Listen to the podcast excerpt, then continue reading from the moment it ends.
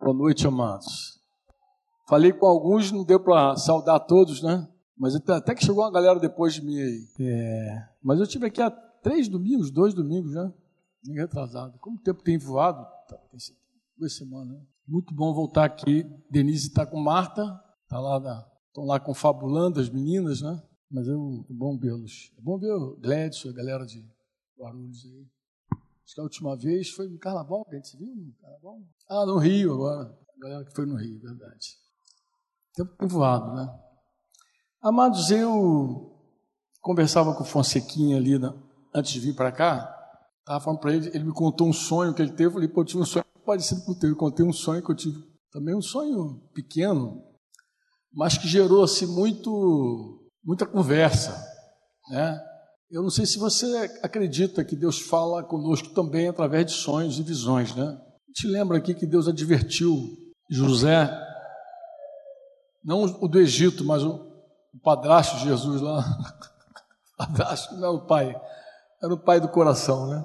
Pai de Jesus, ele advertiu, falou com ele sobre Jesus, depois falou para ele não voltar, ele, tá, que aí? Ouvindo Deus. Ah, legal, isso é antigo a benção. E a Bíblia diz que o sonho é um enigma. Os sonhos e visões são enigmas. Quando alguém tem um sonho, deve contar como sonho. E se alguém tem uma palavra, aí essa palavra ela é de verdade um trigo, né? O resto é palha. O, o sonho só é interessante quando você entende ele e descobre que tem uma palavra ali. Deus falou realmente. Do contrário, fica um mistério na tua vida. Mas Fonseca contou o sonho dele, eu contei o meu sonho para Fonseca e falei o meu entendimento. Sonhei, um sonho, não vou contar os detalhes, mas era um sonho que acontecia lá no sítio, lá no Rio de Janeiro, e um caminhão super moderno, ele, uma bitoneira na verdade, derramava concreto lá, que os iam fazer uma obra, e de repente esse concreto era colocado num lugar que não estava firme. Eles colocaram em cima de um local, tinha até o irmão se queixando, falou assim, poxa, não achei bom que o presbitério colocasse ali. Eu só assistia tudo. Vocês sabem, eu moro hoje em Curitiba e não estou assim é, dentro da vida da igreja do Rio de Janeiro, não convivo com os irmãos é, intensamente. Meus filhos estão lá, todo, todo pessoal do, do meu contexto caminha lá, mas eu não convivo no presbitério. Embora a gente tenha um vínculo de amor que não termina, só aumenta mas alguém se queixava, eu não achei legal o presbitério colocar aquele concreto lá em cima, lá, ia ser um palco. E de verdade, quando ele terminou de falar, o negócio desabou, assim, uf, o peso do concreto, Márcio. A coisa não aguentou, não sustentou. E eu falei, acabou o problema, mano. Aí eu, eu, eu procurei assim para saber se alguém estava ferido, não tinha ninguém ferido, fiquei tranquilo. Falei, ah, o problema acabou.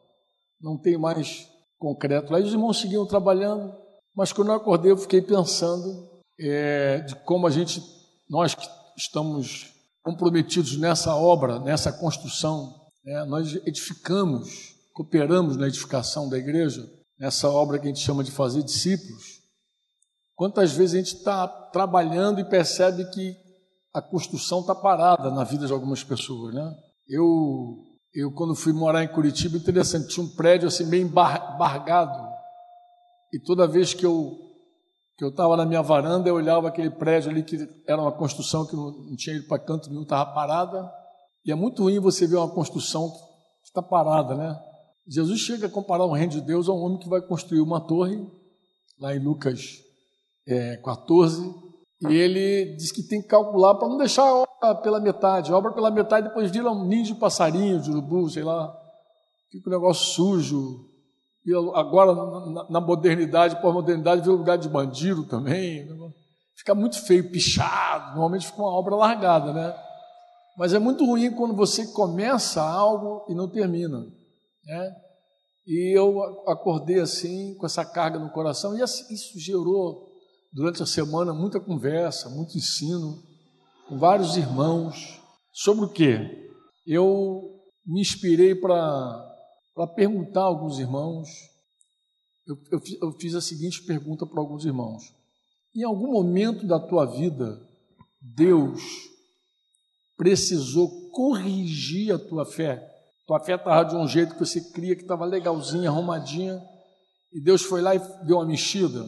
E eu vi várias respostas. Né? Eu vi, por exemplo, uma irmã que dizia assim: Franco, eu tinha é, um pensamento sobre a minha vida profissional. Eu cria, ela é uma jornalista, ela trabalhou muitos anos exercendo a profissão dela e faz muito bem, por sinal. Só que ela casou com o irmão envolvido na obra e eles combinaram que assim que o primeiro filho nascesse, ela ia deixar tudo para ser mãe. E ela, quando foi ser mãe, aí complicou a vida, porque ela percebeu que ela foi criada para ser jornalista. Como assim? Não, o pai dela, quando formou, dizia assim: Minha filha, eu quero que você faça uma faculdade, se forme, que você não dependa de nenhum homem, que você tenha teu dinheiro, tenha tua vida.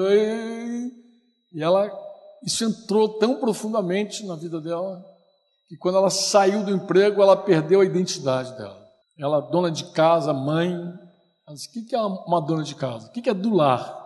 O que é uma mulher do lar? Você fala que é do lar, as pessoas até você não faz nada, não. Perguntaram isso para Simone lá, do lar. E ela viu que a identidade dela sucumbiu ali. E aí Deus trabalhou para corrigir a fé dessa irmã. Deus trabalhou para revelar a essa irmã de que a identidade dela não estava naquilo que ela fazia, mas naquilo que de verdade ela era para ele. E eu fui ouvindo outros casos, outras essa eu guardei essa aí, essa história, mas ouvi também um irmão que eu conheço bem, e ele falou de quantos temores e quantas vezes ele teve medo de tomar decisões na vida, inclusive para casar, tinha muito medo de casar, como foi difícil para ele casar, e como Deus precisou entrar e corrigir a fé para seguir construindo na vida dele. Jesus, no capítulo 4 de João, versículo de número 34, ele dá uma resposta para os discípulos sobre a dieta dele. Quem se lembra? O assunto era comida. Os discípulos que tinham deixado Jesus para ir buscar comida voltaram e encontraram Jesus falando com uma mulher. E para piorar, samaritana. Então Jesus tinha estava tocando uma vida que para os judeus já, era complicado. Primeiro que mulher era uma propriedade do homem. Mulher era de um outro escalão. A mulher ela podia ser vendida, podia ser negociada. Ela mulher. Eu estava estava lendo recente um texto das Escrituras de uma guerra no Antigo Testamento, onde um rei negociou para ter ajuda de tropa mil mulheres. Então tu viu que mulher era objeto de troca, de negócio. E nos dias de Jesus não era diferente. Jesus estava falando com uma mulher, e para complicar, samaritana. Jesus não era um autista espiritual, que nem eu falei com vocês da outra vez aqui. Jesus, ele não estava no mundo dele, não estava se preservando. Jesus estava sempre avançando. Ora com a mulher, ora com Zaqueu. Ora, Jesus estava sempre olhando para as pessoas né? e se interessando de fato pelas pessoas. E ele fala no versículo 34 sobre a dieta dele. E qual é a dieta de Jesus, irmãos? A minha comida consiste em quê? O que, que alimenta Jesus? Fazer a vontade daquele que enviou do Pai e realizar a obra do Pai. Essas duas coisas que alimentava Jesus. Fazer a vontade do Pai é uma vida de obediência. Você concorda? E realizar a obra de Deus, eu sei que muita gente se confunde, não sabe o que de verdade é fazer a obra de Deus. Uma, inclusive, não, era só, não é só a gente que se confunde, não. Naqueles dias também as pessoas tinham dúvidas sobre isso. Alguém perguntou para Jesus, mas fala-me fala aí, qual é a obra de Deus para que eu possa fazer? E Jesus respondeu: a obra de Deus é que creio naquele que foi enviado por ele. Então a obra de Deus consiste em levar outras pessoas a crerem em Jesus. Quando você está com o teu filho, pequenininho, sentado, orando com ele, pregando para ele, alimentando, você está fazendo a obra de Deus. Quando você está dando um testemunho do teu trabalho cuidadoso para que as pessoas vejam que você tem uma outra, um outro Deus, outra, você está fazendo a obra de Deus. Toda vez que você está vivendo em função de levar outra pessoa a crer, é a obra de Deus. Quando você compõe uma canção lá, ou canta e ministra para que outro ouça, para que outro seja tocado. Quando você trabalha para que alguém creia, você está fazendo a obra de Deus. Então a obra de Deus é essa. Pode ser pregando, pode ser ensinando, mas pode ser testemunhando, pode ser compartilhando. De algum jeito, você está trabalhando para que alguém creia. Essa é a obra de Deus. E o alimento de Jesus é o quê? O que, que, que saciava Jesus? Obedecer o Pai e fazer a obra de Deus. Fazer a obra de Deus está muito relacionado com a fé, né? É para que creiam, fé. E fazer a vontade de Deus está relacionado com obediência. A coisa, para simplificar, é assim, irmãos. Quando a gente começa a cuidar de alguém, nós trabalhamos para que a fé dessa pessoa cresça, que ele conheça mais Jesus. Mas em algum momento também a gente vê que a fé pode estar torta. Porque fé fala de fundamento. Então, o que, que pode comprometer a construção nessa vida? O que pode comprometer a construção é o seguinte: se esse irmão está aqui, olha para ele, cabecinha branca, se ele tiver uma fé debilitada, débil, a obediência dele pode se comprometer. Por quê? Porque a nossa obediência é por fé. A gente não obedece regras. Deus não deu um conjunto de regras, ó, passo um, passo dois. A gente não vive de, debaixo de regras, irmãos. Nós obedecemos a fé, a fé que a gente tem. E Deus espera que a gente seja coerente com a nossa fé. O que, que você crê? Ah, eu creio. Então, vive, pô. Deus, Deus não coloca regras para a gente viver as regras. Nós nem vivemos debaixo da lei. Tem alguém aqui que fica decorando a lei para viver a lei? Não. A nossa vida é de fé em fé. Quando nós cremos em alguma coisa de fato, aí a coisa acontece. Isso funciona para tudo. Infelizmente, algumas vezes, eu lembro de um casal lá no Rio que brigava muito. Eles moravam no que a gente chama hoje de comunidade, mas naquela época a gente falava favela mesmo, na favela. Eles brigavam para caramba, brigavam beça, brigavam. E um dia a gente checando, porque o que, que os pastores fazem, irmãos? Os pastores, quando têm seus cooperadores, porque assim, a igreja tem cooperador e consumidor. Quando o cara não é consumidor do evangelho, é um cooperador, geral ele está também servindo para ajudar outro, não é isso? Aí está sempre conferindo as pessoas, como é que está fulano? Como é que está Beltrano? Está é sempre perguntando. E aí, numa dessas conferências aí, perguntamos, e fulano lá? Como é que está aquelas brigas lá na favela? Para, a briga, as brigas pararam. Eu até soltei um glória a Deus assim, feliz, assim, pô, glória a Deus, né, cara? A, a, a confusão acabou. Mas o irmão que estava dando o relatório não ficou muito feliz, não. Uma franca, sei se eu dou glória a Deus. Falei, mas o casal parou de brigar. Não, mas eles pararam de brigar pelo seguinte: o traficante lá mandou recado para eles. Ele falou: olha, se esse barraco que vocês estão aprontando direto não parar, eu vou dar uma surra em vocês. Vocês talvez não sabem o que é isso. Fonseca sabe bem o que é isso. Uma surra de traficante, irmão, é com perna de três. Os caras quebram tudo, quebra o cara. Quando não mata, aleja. Quando vai para o hospital, todo quebrado. Olha que coisa interessante. E o casal. Creu.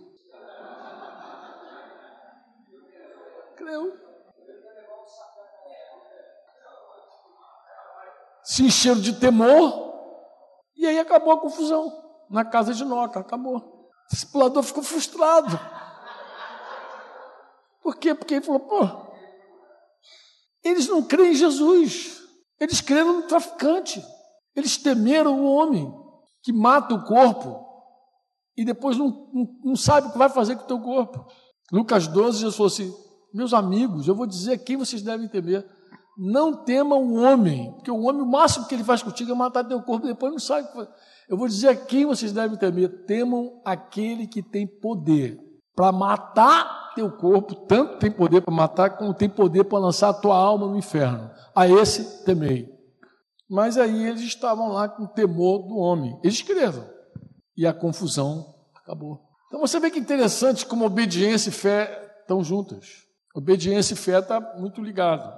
E nós trabalhamos para que a fé cresça, mas cresça corretamente, não a fé no traficante. Uns confiam em carros, outros em cavalos. Nós, porém, nos gloriaremos no nome do Senhor. A fé, ela pode estar debilitada quando ela não é uma fé genuína. de acordo com a Escritura. Ontem eu sentei com quatro pastores. na verdade, essa semana foi a semana de sentar com pastores. Né? Estive lá no Conselho de Pastores de São José de Espinhais, fui convidado para falar. Engraçado essas coisas que Deus faz. Né?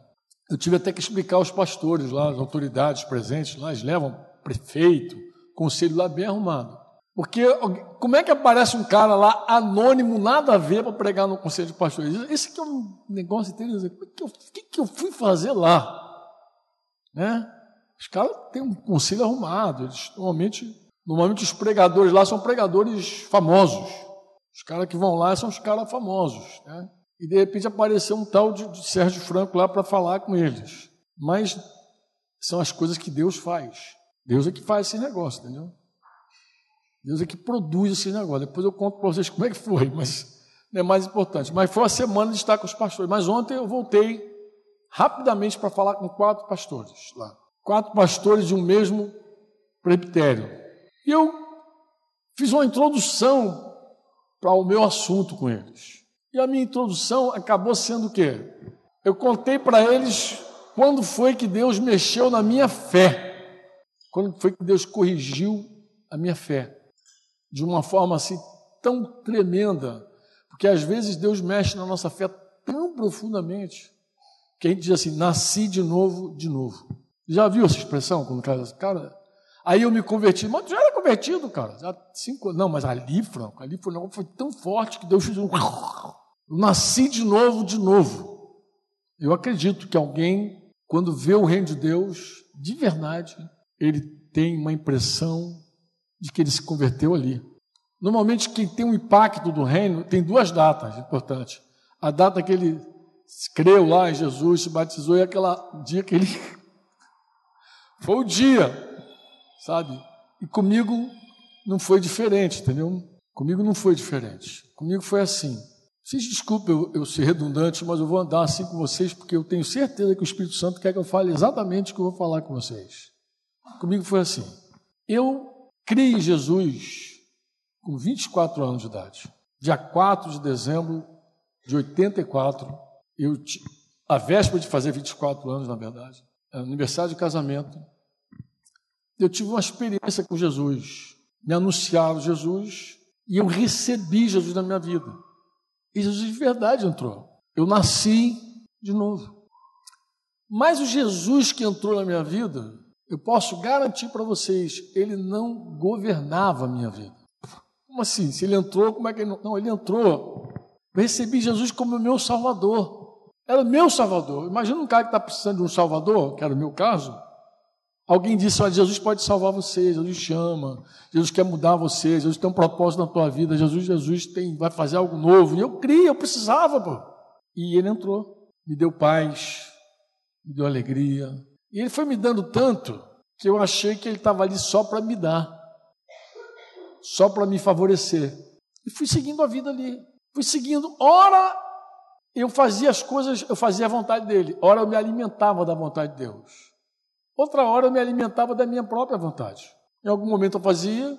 Quando a coisa me apertava, eu disse, não, não. Eu, eu conversava com o senhor assim, não, senhor, aí tá, já é demais, já. Você está falando aí, já está demais.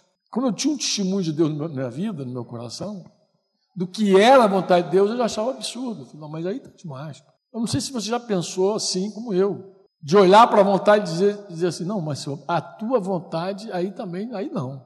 Como se eu, eu não sei se já aconteceu isso contigo, mas aconteceu comigo. Eu ora obedecia, ora não. Quando é que eu obedecia? Quando eu fazia, não me confrontava tanto, eu fazia. Eu não tinha nenhum problema de sair para evangelizar. Fonseca me conheceu já bem de novinho, sabe? A gente, a gente tinha reunião todo dia, né, Fonseca? Segunda, terça, quarta, quinta, sexta, sábado, domingo. E novo. A gente fazia vigília, houve uma época que a gente fazia vigília toda sexta. Sexta, às vezes de sábado para domingo. Às vezes de sexta para sábado. Imagina as mulheres como é que não ficava. Mas a gente era jovem também, a gente comentava bem o negócio. Tinha dificuldade de sair para pregar, porque gente, essa era a nossa praia. Pregar, anunciar em ônibus, em trem, na barca, qualquer buraco. Qualquer lugar a gente ia pregar. A gente não tinha dificuldade com isso. Isso a gente achava que tinha que fazer. Jesus mandou a gratidão, mas a gente tinha uma gratidão, fazia. Mas nas coisas pessoais, sabe aquele aquela, aquela ordem assim, ó, anda na verdade. Aquele que minta, Não minta mais. A gente fazia um jogo. Quando era interessante, falava a verdade. Quando não era tão interessante, dissimulava, fingia, e, e, e escondia mentia. Por que não? Uma mentirinha santa. tinha coisa, deu, deu para entender? O mandamento precisa cair em cima de uma fé segura. Todo mandamento de Deus, toda didaquê depende do querigma. Se você dá um mandamento para o discípulo e você vê que não entrou, algo pode estar errado no fundamento, na fé. O concreto vai desabar esse troço daqui a pouco. Vai, vai, o negócio tá, vai desabar. Porque não se deita remendo novo e vestido velho, vinho novo e odre velho. Então, às vezes você traz a vontade de Deus para o cara, mas ele pode não se portar aquilo, pode até se escandalizar, inclusive. Jesus fala na parábola do semeador que tem gente que recebe a palavra com alegria, mas por não ter raízes profundas em si mesmo, tu vê que é um grande fundamento, quando vem o sol, mata a plantinha. Por que que mata? E ele explica o sol, a perseguição por causa da palavra. O sol vem e mata. A gente falou também no domingo aqui um pouquinho rapidamente sobre a palavra do semeador. Mata. Mata porque não tem raiz em si mesmo. Mas onde é que está a nossa raiz em si mesmo? Está numa fé segura. Deixa eu tentar mostrar isso de um outro jeito para você. Acho que eu contei isso aqui também, mas acho que vale a pena voltar. Uma senhorinha visitou o presbitério, não me lembro se você que estava lá nessa época. Assim, bate-papo daqui, ela estava com problema na, vida lá. Aí a gente conversa daqui, conversa dali, de repente eu, falei assim: a senhora está convertida há quanto tempo? Ela falou: 15 anos. Falei: 15 anos que a senhora se batizou? Não, não batizei ainda não. Falei, só está há 15 anos dizendo que é crente cristã, mas nunca se batizou? Não, não batizei não. Aí eu fiz a pergunta-chave. Mas a senhora crê em Jesus? O que ela falou? Claro que eu creio. Sou crente, pô. A segunda pergunta. Mas a senhora crê que Jesus é quem? E ela, como boa evangélica, o que ela disse? Ele é meu Senhor e meu Salvador. Senhor e Salvador, que ela falou. Ele é meu Senhor e meu Salvador. Aí eu peguei a Bíblia, vamos ler aqui a Bíblia, abrir Lucas 6 com ela, 6, 46 versículos. Vamos ler Lucas 6, 46. Aí li com ela a pergunta que Jesus fez para os ouvintes dele: Por que vocês me chamam de Senhor, Senhor e não faz o que eu mando? E eu li com ela. Falei aqui, senhora, olha que pergunta interessante. Jesus está perguntando por quê? Olha aqui, Jesus não está falando de regras. Ele nem está falando da lei, porque Jesus não trouxe a lei, quem trouxe a lei foi Moisés, João 1, capítulo 17. Jesus traz verdade e graça, diz a Bíblia. Mas a verdade nua e crua é essa: se Ele é Senhor, a coisa mais coerente é obedecê-lo. Não tem nenhuma coerência em chamar Jesus Senhor. É mentira essa fé. Deu para entender? A fé que você diz que tem é que Ele é o teu Senhor, teu dono. Eu falei que, Senhor, olha aqui, Senhor é dono, expliquei ela, é Kyrios. Quase dei o livro do Michel para ela, Jesus Cristo é o Senhor. Então, vai ler esse livro. Senhor é dono, é amo, autoridade máxima. Só crê que é a autoridade máxima na sua vida. Ah, eu creio. Eu falei, como é que a senhora então entende a ordem dele para se batizar? Quem foi a pessoa que levou mais tempo para se batizar nesse livro aqui? Quem foi? Paulo, por que, que ele levou três dias para se batizar? Ele estava cego e só. A hora que a Ananias chegou, acabou o problema. Cego e só, aí três dias sem se batizar. Os outros, na hora. Batizava na hora. Tu creu? Papo. Eu já vi isso acontecer N vezes. N vezes. De você explicar, quando você falar, a pessoa não deixar você sair sem batizá-la. Isso aconteceu na vida na casa do Carlinhos, lá em Brasília, uma vez, com aquela filha maior que ele queria, gasalhou no coração. Nós entramos pela madrugada conversando sobre o reino de Deus. Pá, pá, pá. A garota, a gente não estava falando com a garota, a gente estava falando com o Carlinhos e com a esposa. E ela foi ouvindo, ouvindo, ouvindo. Num dado momento, quando a gente, a gente agora nós vamos embora. Embora não, eu quero ser batizado. Olha o problema, a gente passou a noite, Rosana, não sei se vocês já ouviram essa história. Oi? No dia seguinte, é.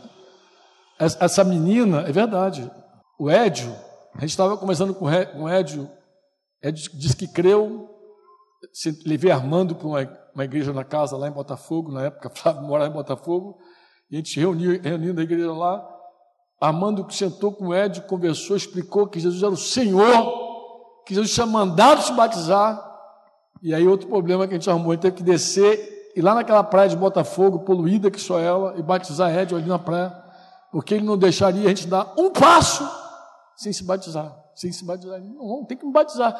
Jesus mandou. Ele, quando entendeu que era uma ordem, acabou. Acabou. Como é que tu não vai obedecer a ordem do Senhor? Se o Senhor mandou. Essa engraçado, irmãos, preste atenção. A gente não estava dando uma regra, não. A gente só estava explicando que Jesus mandou. Mas Jesus mandou. Olha como é que as pessoas às vezes têm uma percepção de Jesus. Jesus é meu Deus, é meu dono, é meu Senhor. Se ele mandou, obediência. Tem duas coisas interessantes sobre obediência. Obediência tardia é desobediência. Quem leva tempo para obedecer, 15, 15 anos para obedecer, é desobediente. Quem é pai e mãe aqui sabe. Fulano, não sei o quê, já vou. Fulano, não sei o quê, já vou. Às vezes nem diz já vou. E tem os ouvidos seletivos hoje. Não, no meu tempo o pessoal dizia que já vou, até porque a mãe vinha atrás de pegar, sapecava. Mas agora nem de já vou, nem já vai, nem já vem, mais nada. Filho hoje alopra. Tem filho que só ouve quem ele quer. Isso é que é engraçado, que é assim, os filhos de hoje, eles são assim, se eles falam assim, mãe, e a mãe não ouvir, acabou. Encarna o bicho ali. Porque na hora que ele fala, ele quer ser ouvido imediatamente. Mas me ouviu? O quê? Daqui a pouco te denuncia lá para o ECA, porque você não ouviu. Mas quando é o contrário, às vezes nem diz já vou. Faz aquela cara desentendido, vai para Nárnia, vai, se fosse para Nárnia até era legal, voltava obediente. Vai para outro mundo. E a pessoa fica lá gravitando tal, e a mãe fala, grita, não sei o quê. Eu entendi já desde pequeno, você também, que quando você procrastinava, na verdade você era desobediente. Não tinha obediência. Isso. Aí o cara vai para o ambiente de trabalho, fica tá ferrado no ambiente de trabalho. Porque ambiente de trabalho, o cara, às vezes, o patrão quer na hora, o chefe quer para já. Pô. Imagina, esse dia, esse dia que eu digo, já tem uns meses aí, conversando com o irmão que é, ele tem uma empresa, e ele disse que chamou uma funcionária, Fonseca, e a menina falou assim: ele é o dono da empresa. Aí ele chamou um funcionário para tratar. Ele nem era chefe, ele era o dono. A minha falou: Eu não posso agora não. Ainda respondeu, podia ter falado: posso agora não. E não foi não. Aí isso acontece. Aí ele foi dar uma, um arroxo nela, foi, foi, foi situar a menina. Sabe o que ela falou com ele? Isso é assédio profissional. Assédio profissional. Moral. Moral profissional. Assédio moral. Que ele estava impondo alguma coisa. Falei, que geração pirada. Pirou na batata geral. O negócio está doido mesmo. O mundo nunca teve tão doido. Mas é assim. E claro, em algum momento ele vai dar um cartão vermelho para ela e acabou a história. Depois ela vai para casa e diz que ninguém me ama, ninguém me quer, ninguém vai viver aquela vida sem espaço. Mas obediência tardia é desobediência. Outra coisa que também a gente precisa entender é que desobediência incompleta é desobediência. Se você quiser aprender sobre obediência incompleta, lê a história de Saul. E Saul cumpre o que Deus manda, em parte. Deus dá uma ordem para ele, ele não é fiel, ele não é completo. E você vai ver. Eu, tô, eu estou estudando números agora. Eu preciso estudar números. Me arrumaram uma história sobre números. O, os irmãos aqui de São Paulo, ligados ao, ao Dunamis, Dunamis, né? Aquele Tel, Tel Hayashi, eles me fizeram um convite para participar de um projeto, junto com mais 65, acho que são 65 pastores, né? Ou 66, não sei o que são. Eles vão lançar uma Bíblia pela Sociedade Bíblica. E me perguntaram se eu topava entrar na, encarar, mas era, era assim, escrever 10 artigos pequenos, meia folha a quatro, sobre um livro que seria sorteado. Mas eu acho que no meu sorteio houve alguma coisa lá. Eu falei, irmão, alguma coisa lá. Porque no sorteio me deram números. Eu falei, cara, quem vai escrever sobre números? Mas uma coisa interessante sobre números. E sobre o Velho Testamento. Em vários momentos, quando fala de Moisés, diz que ele fez exatamente como Deus mandou. Exatamente como Deus mandou. Ele fez exatamente. Porque se você faz pela metade, algo está errado. Dá ordem para o teu filho, manda ele lá, faz, ele fez pela metade, ele desobedeceu. Porque você deu uma ordem, pessoal, eu quero A, B, C e D. Se ele faz só A, B, C, está incompleto. Saul foi rejeitado por isso. Porque Deus deu uma ordem para ele e ele fez a coisa do jeito dele. Quando chegou lá no finalzinho, ele falou não, é bem assim não. E deu aquela, aquela coxambrada que a gente chama, né, jeitinho judeu. Tem jeitinho brasileiro, tem jeitinho judeu também. Não, Jesus falou isso, Cabral, está rindo, mas Jesus falou que eles sempre davam jeito. Jesus falou, vocês ajeitam do jeito de vocês, fazem do jeito de vocês. Falando com relação aos mandamentos. Então, a obediência, irmãos. Voltando agora para a obra de fazer discípulos. Se a comida do meu irmão é fazer a vontade do Pai, realizar a obra, se ele depende disso para crescer, eu preciso estar conferindo toda hora a fé. Porque não tem mandamento que você dê para alguém que não crê. Eu estava explicando a vocês também há duas semanas que eu fui fazer uma renovação de aliança lá de 20 anos e eu perguntei o motivo para o irmão. Falei, irmão, por que, que você quer renovar a aliança? Ele falou, além de dar um testemunho lá para um monte de gente, Franco, eu vou poder dizer que Jesus salvou meu casamento. E eu perguntei para ele, mas como é que foi que Jesus salvou teu casamento? Eu perguntei e eu expliquei a vocês aqui. Parece uma pergunta óbvia, mas não é. Por que, que não é óbvia? Porque a cada ano que passa, o número de divórcio entre evangélico aumenta. E tudo é evangélico. E o cara segue sendo evangélico. Ele não, se ele divorciasse e abandonasse a fé, teria uma explicação. O cara se desviou e se divorciou, mas não. Ele se divorcia e segue sendo evangélico. Alguns seguem sendo pastores, líderes. E segue sendo evangélico. Às vezes ele, é, é, é líder, ela é líder, todo mundo lidera, todo mundo pastoreia, todo mundo apacenta. Isso não cabe na cabeça de nenhum incrédulo. O cara de chegar lá, dá um testemunho assim bonito, não, eu queria dizer que Jesus Cristo salvou meu casamento. Aí o incrédulo você põe engraçado, Jesus salva de uns, não salva de outros, né, cara? Como é que, que Jesus, Jesus é muito interessante, porque que, que Jesus ajuda uns e não ajuda outros? Por que, que esse cara está fazendo 20 anos de casado e aquele ali não aguentou nem um ano e meio de casado? Mas tudo de Jesus. Não confunde a cabeça do incrédulo? Confunde ou não confunde? Claro que confunde, amado. Claro que confunde. E eu perguntei para ele como é que Jesus salvou. Falou, eu falei, eu vou, eu vou falar isso no dia da, da tua aliança lá renovada. Eu vou explicar como é que Jesus salva um casamento. Porque tem um monte de gente lá, incrédulo lá, que se chamou, eles precisam entender. Porque o incrédulo não entende um testemunho desse. Jesus salvou meu casamento. Ele vai dizer, cara, interessante, tem, tem um amigo lá que é, é evangélico, tem outro que é evangélico, tem outro que é católico, tem outro que é tudo divorciado. Jesus salva de alguns. E eu passei a explicar que Jesus se tornou Salvador. É assim que Hebreus diz 5. Ele é, ele é o autor da salvação eterna daqueles que lhe obedecem. Parece até que eu estou pregando outro evangelho. Mas não. É assim que Hebreus diz.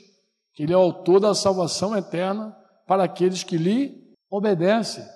Mas por que que, que, que tem obediência com fé? Tudo a ver, pô. Porque não é a fé no Senhor? Se a fé no Senhor, como é que eu sei que alguém tem fé? Quando obedece. Por que, que o batismo era tão importante? Porque o batismo é a obediência da fé. Que faremos nós, irmãos? Arrependei-vos, sejam batizados, para a remissão dos vossos pecados. É isso que eu tenho que fazer? É. Foi isso que Jesus mandou? Foi. Então faz, pô. Como é que eu sei que alguém crê? Como é que eu sei que aquele casal creu no traficante? Parou de fazer o barraco lá, não foi? Parou, creu. Creu, pô. Creu que o traficante ia lá e ia quebrar geral. Como é que eu creio que Jesus é o Senhor na vida de alguém? Porque o que salva casamento, amados, é a obediência da fé. Porque casamento é um tratamento. Só solteiro que não sabe. Você tem um irmão querido Querido, eu amo esses irmãos. E aí tem um mês e pouquinho. E o cara sentou comigo assim para dizer que não aguentava mais a mulher dele. Entrou lá e ficou lá, almoço. Não, Foi um jantarzinho. Ah, ah, minha mulher assim. Ah, a minha mulher, Franco, a minha mulher, eu nunca sei das coisas que ela faz. Quando eu chego em casa, tem, se ela trouxer alguém para jantar, eu nem sei. Ela chega lá já com alguém já para jantar, ela toma decisão, ela faz, ela acontece, ela viaja, ela apronta. Eu não sei nada dessa mulher. E, e, e falando de outros problemas da mulher, e pá, pá, pá, fez uma lista gigantesca para dizer: eu tenho mil razões para largar essa mulher. Eu falei, cara, eu acho que você tem razão. Razão você tem muita. Inclusive, eu conheço a mulher dele bem. Eu falei, cara, não é mole não.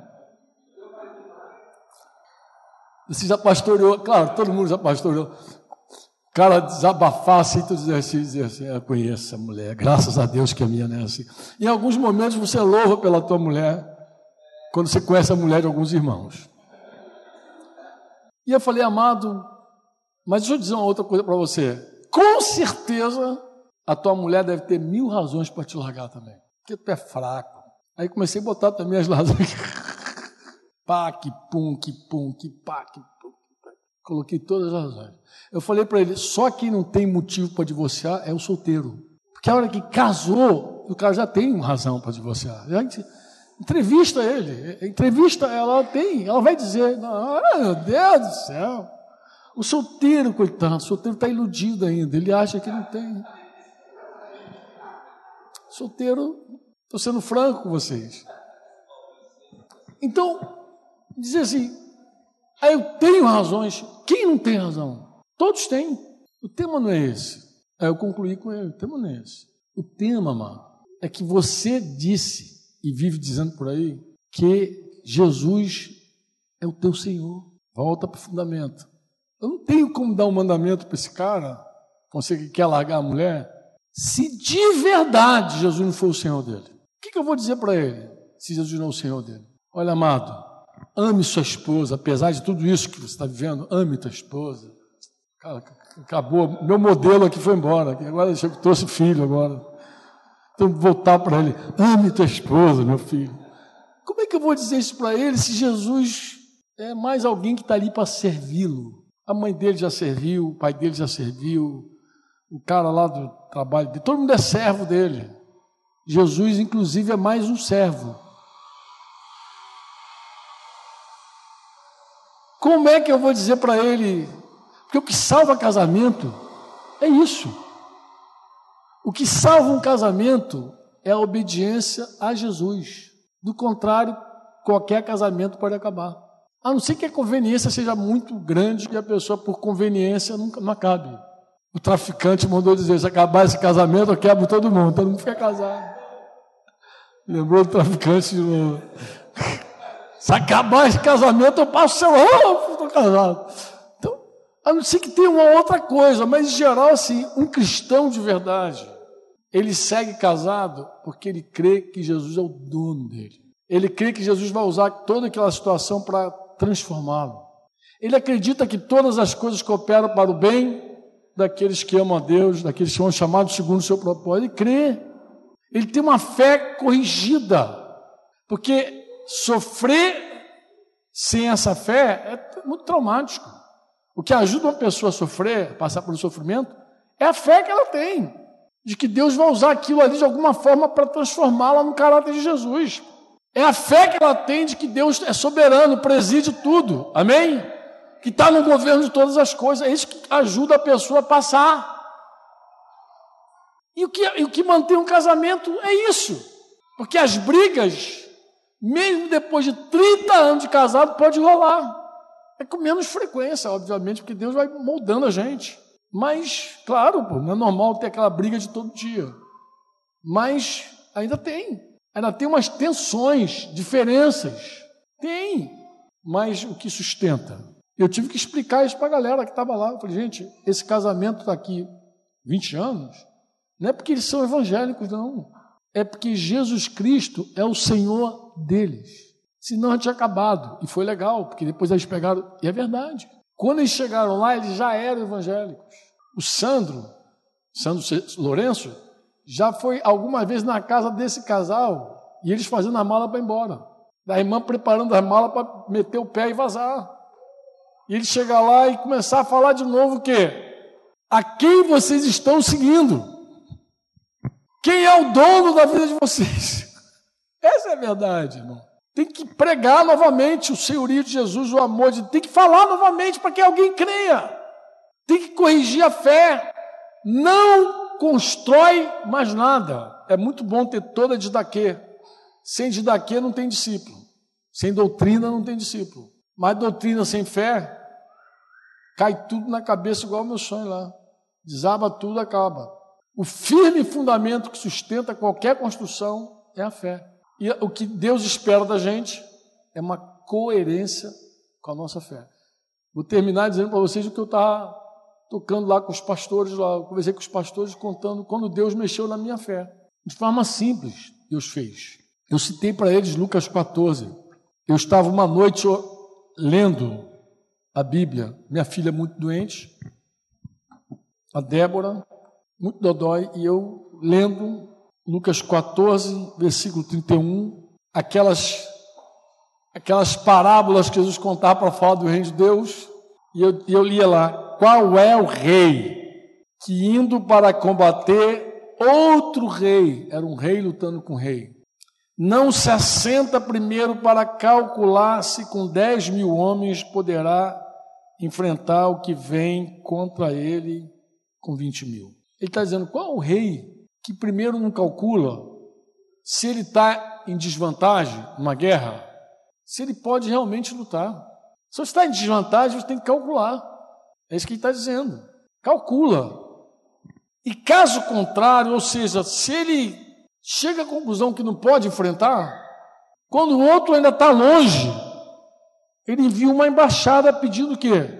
Condições de paz. O que é uma condição de paz?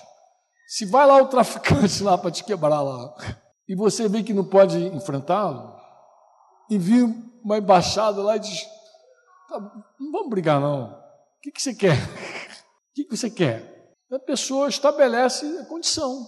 É assim, assim, assim. É desse jeito. Era assim as lutas do jeito.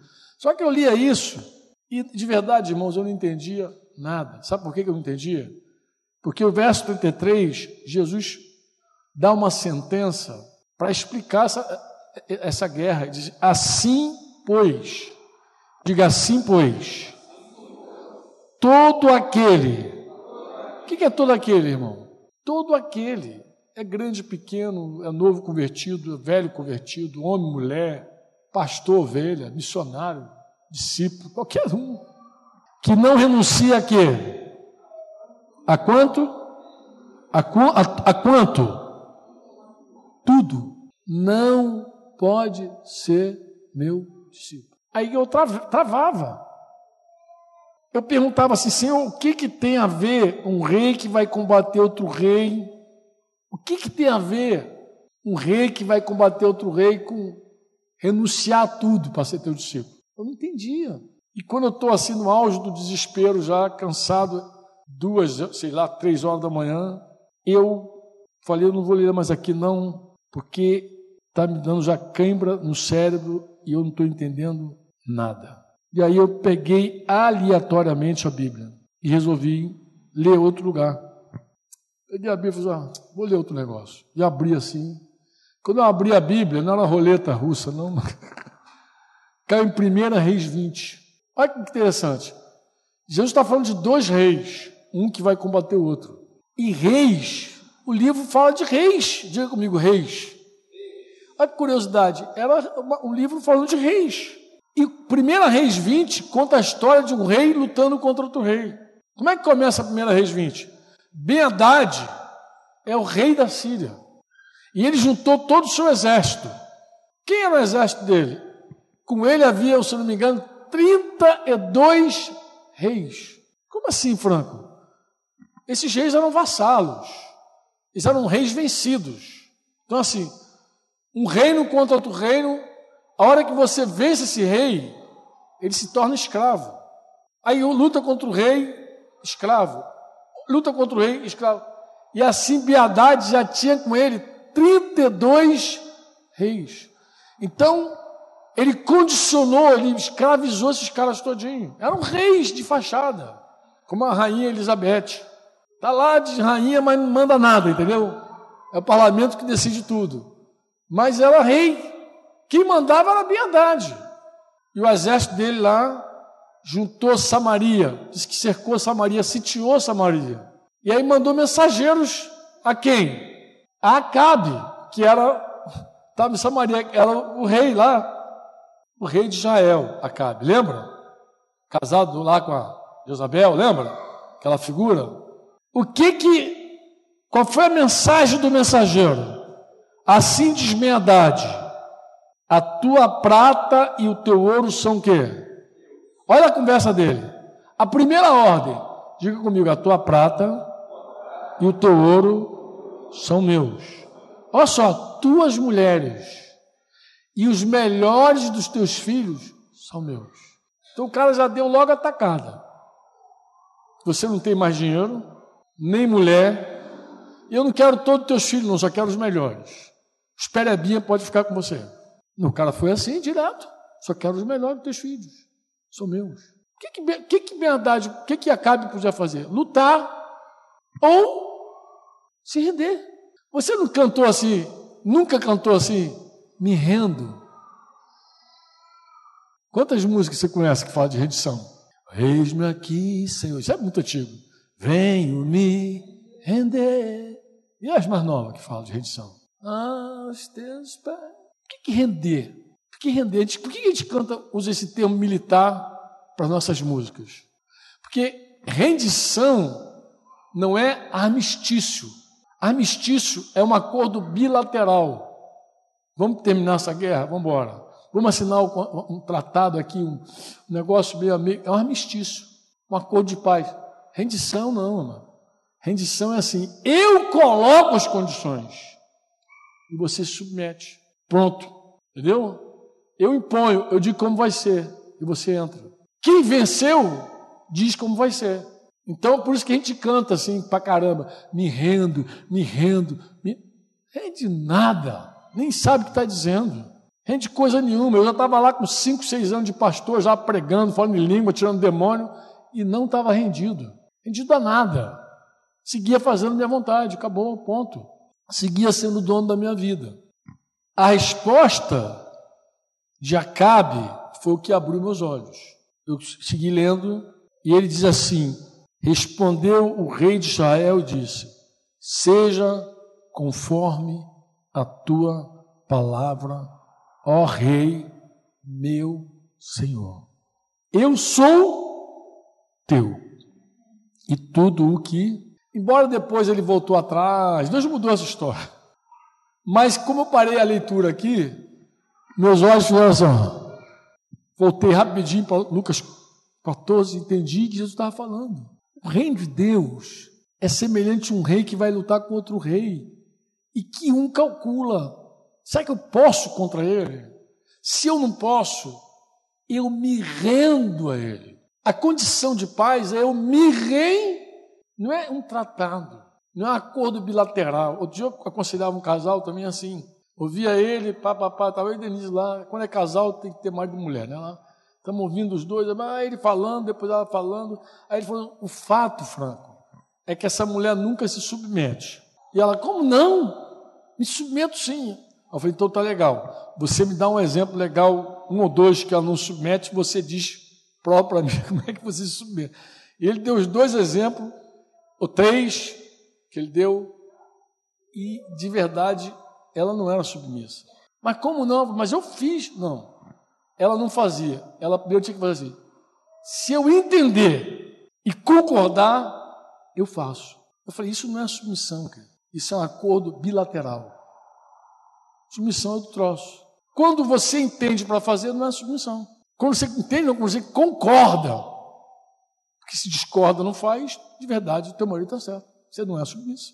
Não, mas ele tem umas ideias que dá errado, comanda mal. Querida, ele comanda mal, mas tu casou com esse cara. Agora, ora a Deus.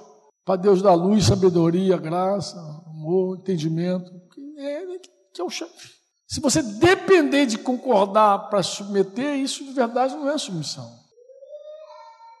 E a gente faz assim às vezes com Jesus. Se a gente concordar com Jesus, a gente faz. É o que eu estava explicando aqui no início. Quando a gente não concorda, aí eu, não, Jesus, aí não. Ele é Senhor de quê? De nada. Ele pode me perguntar, por que me chama Senhor e não faz o que eu mando? Esse aqui foi o dia que eu entendi que Jesus estava falando, Lucas 14, 33, ele vai dizer, assim, pois, qualquer um dentre vós que não renuncia a tudo quanto tem, não pode ser meu discípulo. A obra aqui, olha para cá, agora não é para dar beijinho, não. Olha para vocês mesmos. Olha em volta. Aqui tem uma obra. Aqui tem discípulos que estão sendo construídos. Mas em algum momento essa obra pode ficar parada. Também pode ser assim contigo lá, contigo, lá em Guarulhos. Essa obra pode ficar parada. Quando é que ela para? Ela para quando o fundamento está torto. Quando em algum momento a fé tem que ser corrigida. Ela para quando você não pode dar mais nenhum mandamento. Quando a, a, a luz não está clara de que Jesus Cristo é o Senhor. Irmãos, o Evangelho não é esse de que Jesus Cristo é o Senhor? Romanos 10 diz: se tu crê com teu coração que Jesus ressuscitou dos mortos confessar com a boca que Ele é o serás, nem isso. Não foi assim que nós cremos. Porque quando eu criei que Jesus é o meu Senhor, eu já era pastor. Por isso que eu falei que eu nasci de novo. Eu entendi que Ele era meu Senhor naquela madrugada. Naquela madrugada começou uma nova etapa na minha vida porque eu me rendi a Ele. Experimentei uma rendição. Claro, é uma jornada. Mas ali não tinha uma discussão. No momento, não havia mais, vamos fazer um armistício, um acordo. Não, nada, acabou. A tua vontade, ponto. Mas também foi a partir dali que eu vi minha vida começar a crescer. Deus, a vida espiritual, a vida espiritual, amado, ela se resume numa frase de Paulo: Eu não vivo mas quem é que vive? Cristo vive em mim. Irmãos, olha, sinceramente, eu, eu conversei esse dia com outro irmão, né? Você vê que a gente conversa dessa, né? E eu conversava com ele e falei, querido, acho que a maior parte das nossas canções são mentira. Que tem as coisas que a gente fala nas nossas músicas que não é verdade. Tu é mais importante que o ar que eu respiro. Tá? Conversando com o irmão. É, a gente canta umas coisas, César. Olha que coerência. O papo que eu estava levando com esse irmão era assim. Olha a incoerência da vida. Nós dizemos é o nosso Senhor, que Ele é tudo para nós, que é a nossa fonte. Até pega a música do Flash e canta. Para, para, fonte eterna. Que fonte eterna, amado? Ó, um cristão que tem que passar o dia procurando uma hora para abrir, para ter espaço para falar com Jesus, onde que Jesus é fonte eterna dele? Aí eu perguntei para o irmão assim, amado, se o teu patrão, se o teu chefe que mora hoje fora do Brasil, morasse aqui na cidade de Curitiba, e, não, e falasse assim: olha, vamos trabalhar todo dia assim, a partir de hoje. Seis horas da manhã lá tomando café lá em casa, depois do café, depois da nossa conversa, aí tu vai trabalhar. O que, que tu faria? Ele, eu não tomo café, até tomaria café. Falou assim comigo. Eu falei, é isso mesmo. É isso que você faria, eu tenho certeza que você faria isso. Agora, como a gente é mentiroso. Porque a gente vai para a reunião da igreja e canta que Jesus é o tudo, o nosso ar, é o nosso Deus, o nosso líder, nosso Senhor, nosso chefe. E a gente não tem meia hora para ele. A gente já começa o nosso dia atropelado. Isso é fake, está errado. Isso só revela que não é a prioridade da nossa vida, que não é o que nós cantamos que é.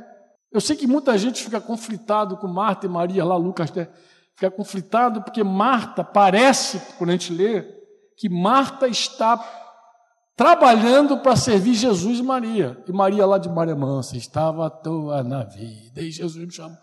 Cara, parece que Maria estava lá na rede, lá com Jesus e Marta, coitadinha, trabalhando para servir Jesus. Não era. Leia de novo esse texto, amado. Leia de novo. Marta chamou Jesus para a casa dela. Jesus foi. Jesus atendeu o convite dela.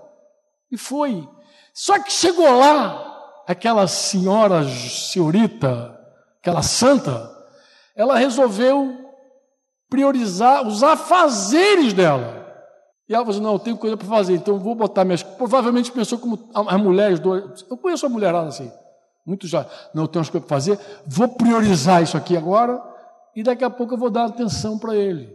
É isso que ela fez.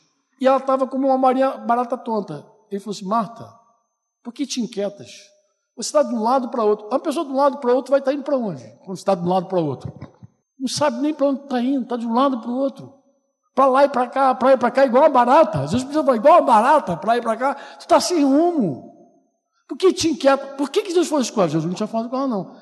Jesus falou com ela porque ela foi lá dar uma bronca em Jesus. Falou, Senhor, Senhor, olha para mim, Senhor. Por acaso tu não te incomoda, não? Por acaso? Eu estar tá aqui me matando, trabalhando, e minha irmãzinha aí, folgada contigo aí. Man... Ainda deu uma direção para Jesus. Olha, manda ela me ajudar. Dá, fala com essa menina, sai daí, garota. Ah, sacode, vai ajudar a tua irmã. Jesus, então, amoroso, Marta, Marta, por que, que você está inquieta, preocupada? Preocupada é ocupada antes, de um lado para outro, com os teus afazeres. Maria, antes de dizer assim, uma coisa só é necessária para você, só uma coisa. Maria escolheu ela fez uma escolha. Que escolha que ela fez, irmãos? Ela escolheu entre os afazeres dela estar aos pés de Jesus. Ela só mudou a ordem. Tu acha que ela ia ficar vagabundando? Não. Ela tinha coisa para fazer. Mas ela escolheu, não, entre fazer o que eu tenho que fazer e estar com Jesus, ele é prioridade minha. Falei, depois eu faço. Eu vou fazer depois. Mas agora é hora de estar com ele. Ele é a minha prioridade. Ele é a primeira escolha. Ele é a minha primeira hora, ele é a minha primícia. Como é que eu vou perder? Jesus está aqui. Como é que eu... Essa Maria foi a mesma que ungiu Jesus. Foi aquela do bálsamo. É a mesma Maria. Tu vê que ela tinha uma percepção. É a mesma Maria que derramou e secou Jesus com, com cabelo. Ela é a mesma Maria. Tá lá, João diz isso, pô. Quando fala da morte de Lázaro, você é a mesma Maria que derramou o óleo sobre ele. É a mesma Maria. Maria tem uma clareza de que Jesus vem antes de tudo. Marta, como a maioria de nós, Jesus vai entrar em algum momento da minha agenda. É por isso que eu falei com o irmão. Eu falei: se teu chefe morasse aqui e te chamasse seis horas para tomar café, você iria. Eu conheço ele. Ele disse: iria mesmo.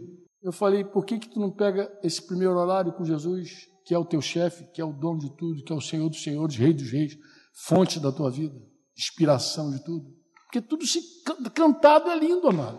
Como é que a gente explica alguém dizer que Jesus é o tudo dela, quando a gente tem que estar abrindo uma janela? Não, tem que arrumar um tempo para estar com o Senhor. Um tempo para estar com o Senhor. Está de brincadeira comigo. E tem gente que se atola com Netflix, se atola com serial, tem tempo para tudo coisa sagrada na vida.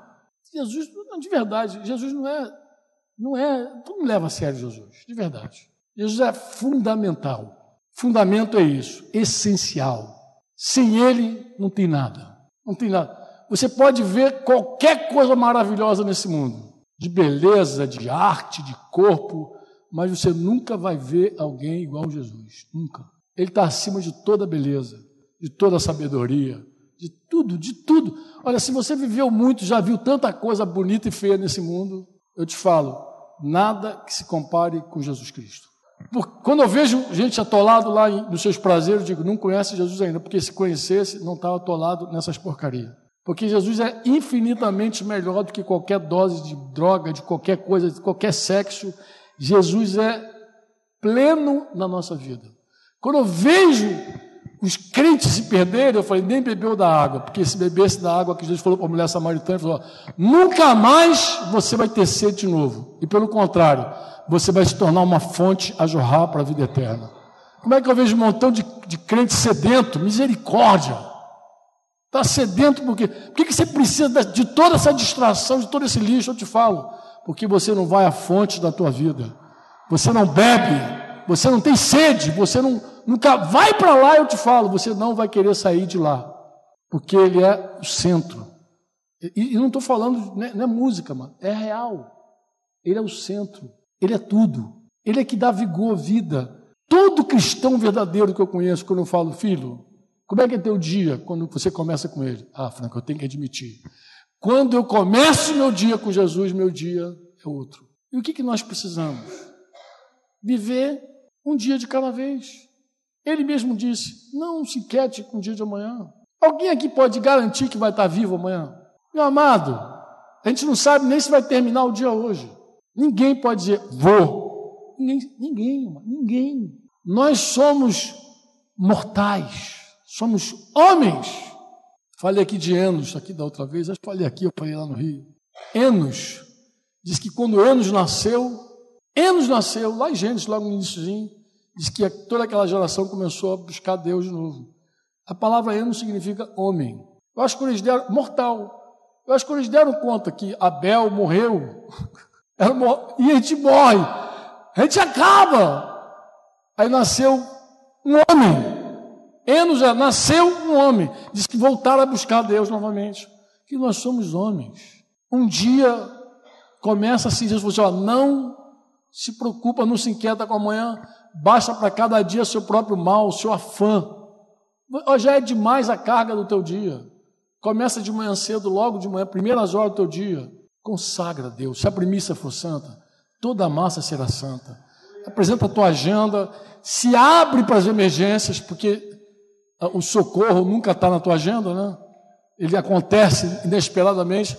Então você se abre para cair um cara no meio do caminho lá e você fazer o trabalho do samaritano e diga, Senhor, minha agenda está aqui, de hoje. Amanhã, amanhã a gente conversa de novo. Hoje que interessa. É hoje. Senhor, meu dia hoje é assim. Está tá planejado assim, mas tu é Deus. Tu pode mudar tudo isso aí. Eu só preciso de uma coisa, que tu abençoe. E tu agrega. Ah, Senhor, tem um fulano, a minha irmã está operando, a outra está. Aí começa a interceder pelos outros. Consagra, e daqui a pouco você vai ter uma surpresa interessante. Uma hora é nada. Eu não consigo orar uma hora. Está por fora. Quando você mergulha, e daqui a pouco você para para ouvir, aí você ouve, ora em línguas, canta, fica à vontade, daqui a pouco tu olha assim, meu Deus, já clareou o dia, já, deixa eu ver a hora, aí te assusta, o tempo foi. Agora, esse dia, ele é diferente. Eu vou terminar mesmo agora, eu olhei até para a hora, falei, meu Deus, estou falando para caramba, que terminar. Vou terminar dizendo assim, uma palavra que Deus falou comigo essa semana. Fui de manhã cedo Entrei lá no banheiro para me fazer a minha higiene, desamarrotar a cara, escovar os dentes. Quando eu olhei para o espelho, o Espírito Santo falou comigo assim: por que, que os homens pedem tempo? Por que, os homens pedem tempo? Todo mundo quer mais tempo, Senhor. Ele falou: para quê? Tempo para quê que você quer? Para que a gente quer mais tempo?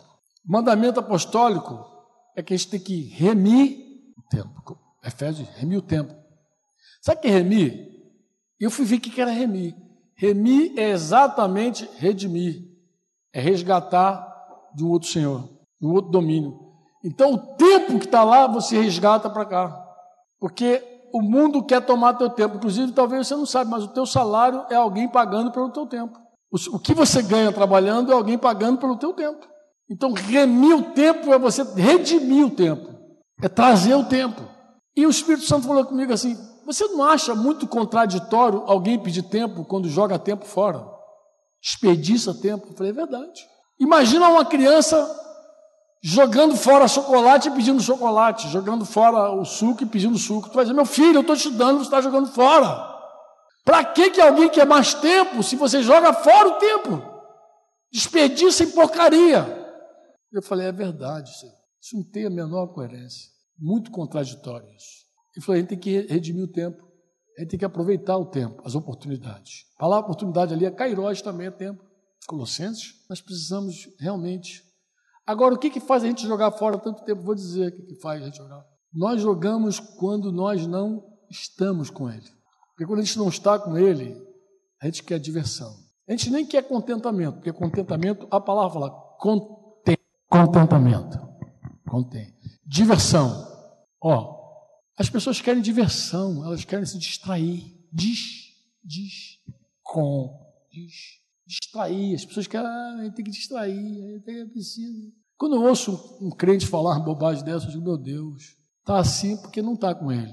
Porque se você estiver com ele, ele não só te preenche, ele te orienta, ele te dá rumo. Tu não vai ficar igual Marta, para ir para cá, dando cabeçada de um lado para outro. Com certeza nós trabalhamos melhor orientados por Jesus. Nós fazemos com foco, com paz, com descanso, tudo é diferente. Com Jesus é o primeiro, é o fundamento, é o mais importante, é o fundamental, é o essencial, é o centro de todas as coisas. Pai, no nome de Jesus Cristo, nós te invocamos nessa noite para que o teu Espírito, Senhor, ilumine os olhos do nosso coração para a gente compreender tudo isso, Pai. Essa verdade fundamental. Só é possível que algumas vidas aqui não estão mais sendo edificadas, Senhor. É possível que alguém aqui não comporte, não suporte mais um mandamento, Senhor. Pai, nós precisamos do teu socorro. A gente não quer, Pai, que se perca nada. Então ajuda-nos, Pai. Em nome de Jesus, ajuda-nos, Senhor. Ajuda-nos, Senhor. A gente não quer ver uma casa caindo por não praticar a tua palavra. A gente não quer ver algo sem fundamento pela falta da prática. Mas a gente sabe que ninguém pratica se de fato não crê. A gente sabe, Pai, que toda fé sem obra, ela é morta. Então, Pai, precisamos de um socorro teu urgente. Mexe com a nossa fé, corrige a nossa crença. Nós não queremos acreditar mais nos homens do que na tua palavra. Ajuda-nos, Senhor, para que com graça a gente possa, Pai, receber teus mandamentos dia a dia. Pai, renova a unção dos teus filhos aqui nesse lugar. Traz um renovo, Senhor, para São Paulo para Guarulhos, para São Bernardo, para Santa Amaro. Traz um renovo para cada pastor aqui, Senhor, para cada líder. Traz uma unção nova, Pai. Eu te peço em nome de Jesus, Pai. Traz um refrigério para o coração deles. Traz, Senhor, aquela convicção de que tu estás movendo no meio deles, Senhor. Traz aquela certeza de que tu estás trabalhando. Outra coisa que eu te peço, Pai, confirma no coração deles, com essas palavras, aquilo que tu já tens falado com eles, Senhor. Traz segurança para eles de que eles estão no caminho certo, Pai. De que eles estão ouvindo a tua palavra e fazendo aquilo que tu estás realmente dirigindo, Pai. Traz consolo. E não oramos só por esses pastores, nem só por essas comunidades, mas oramos por essas cidades, Senhor.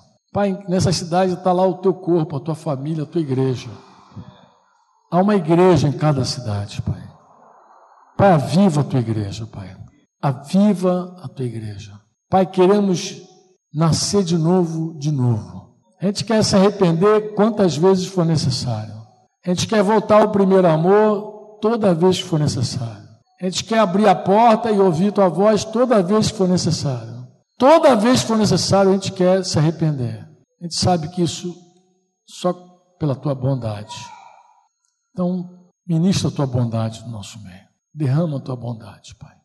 Pai, se alguém entrou aqui doente, fraco, se alguém entrou aqui perdendo vida, Pai, Pai, é uma boa hora para o teu Espírito fazer um milagre, Senhor. Então, no nome de Jesus, toca esses corações, Senhor.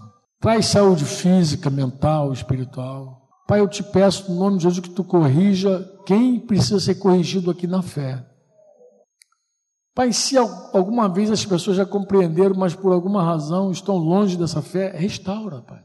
Reaviva o dom dos teus filhos. Faz a tua obra, Pai. Faz o teu milagre. Faz a tua vontade.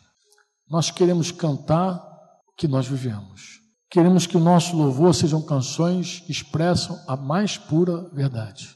Não permita que os nossos lábios te honrem, mas que o nosso coração esteja longe de ti. Queremos que os nossos lábios ministrem a exata expressão do nosso coração. Faz isso, Pai, em nome de Jesus e para a glória dele. Amém. Você pode dizer amém? Eu gostaria de. É, essa semana nós conversamos na mesa e até as irmãos me incentivaram a gravar um vídeo falando sobre é, a necessidade que nós temos que sermos despertados no desejo de querer viver essa realidade. E essa tem sido minha oração esses dias. Tem pedido ao Espírito Santo que ele gere em nós esse desejo da presença do Cristo do governo dele sobre nossas vidas. Nós não queremos produzir, não queremos produzir nada sem que Cristo nos dê a exata direção da vontade dele para as nossas vidas. Então, que seja despertado no teu coração esse desejo pelo Cristo ressurreto, pelo governo dele na tua vida, senhorio dele na tua vida. E à medida que ele for comunicando verdades no teu coração. Não se esqueça que nós estamos aqui para servir. O discipulador, o irmão, o teu companheiro de grupo, a quem você está vinculado, ele é o caminho de Deus para que você possa encontrar a resposta disso aí. Ajuda. Nós precisamos uns dos outros. Amém? Que Deus possa atender esse clamor do nosso coração. Que seja despertado o teu coração, que você acorde para essa realidade. Amém?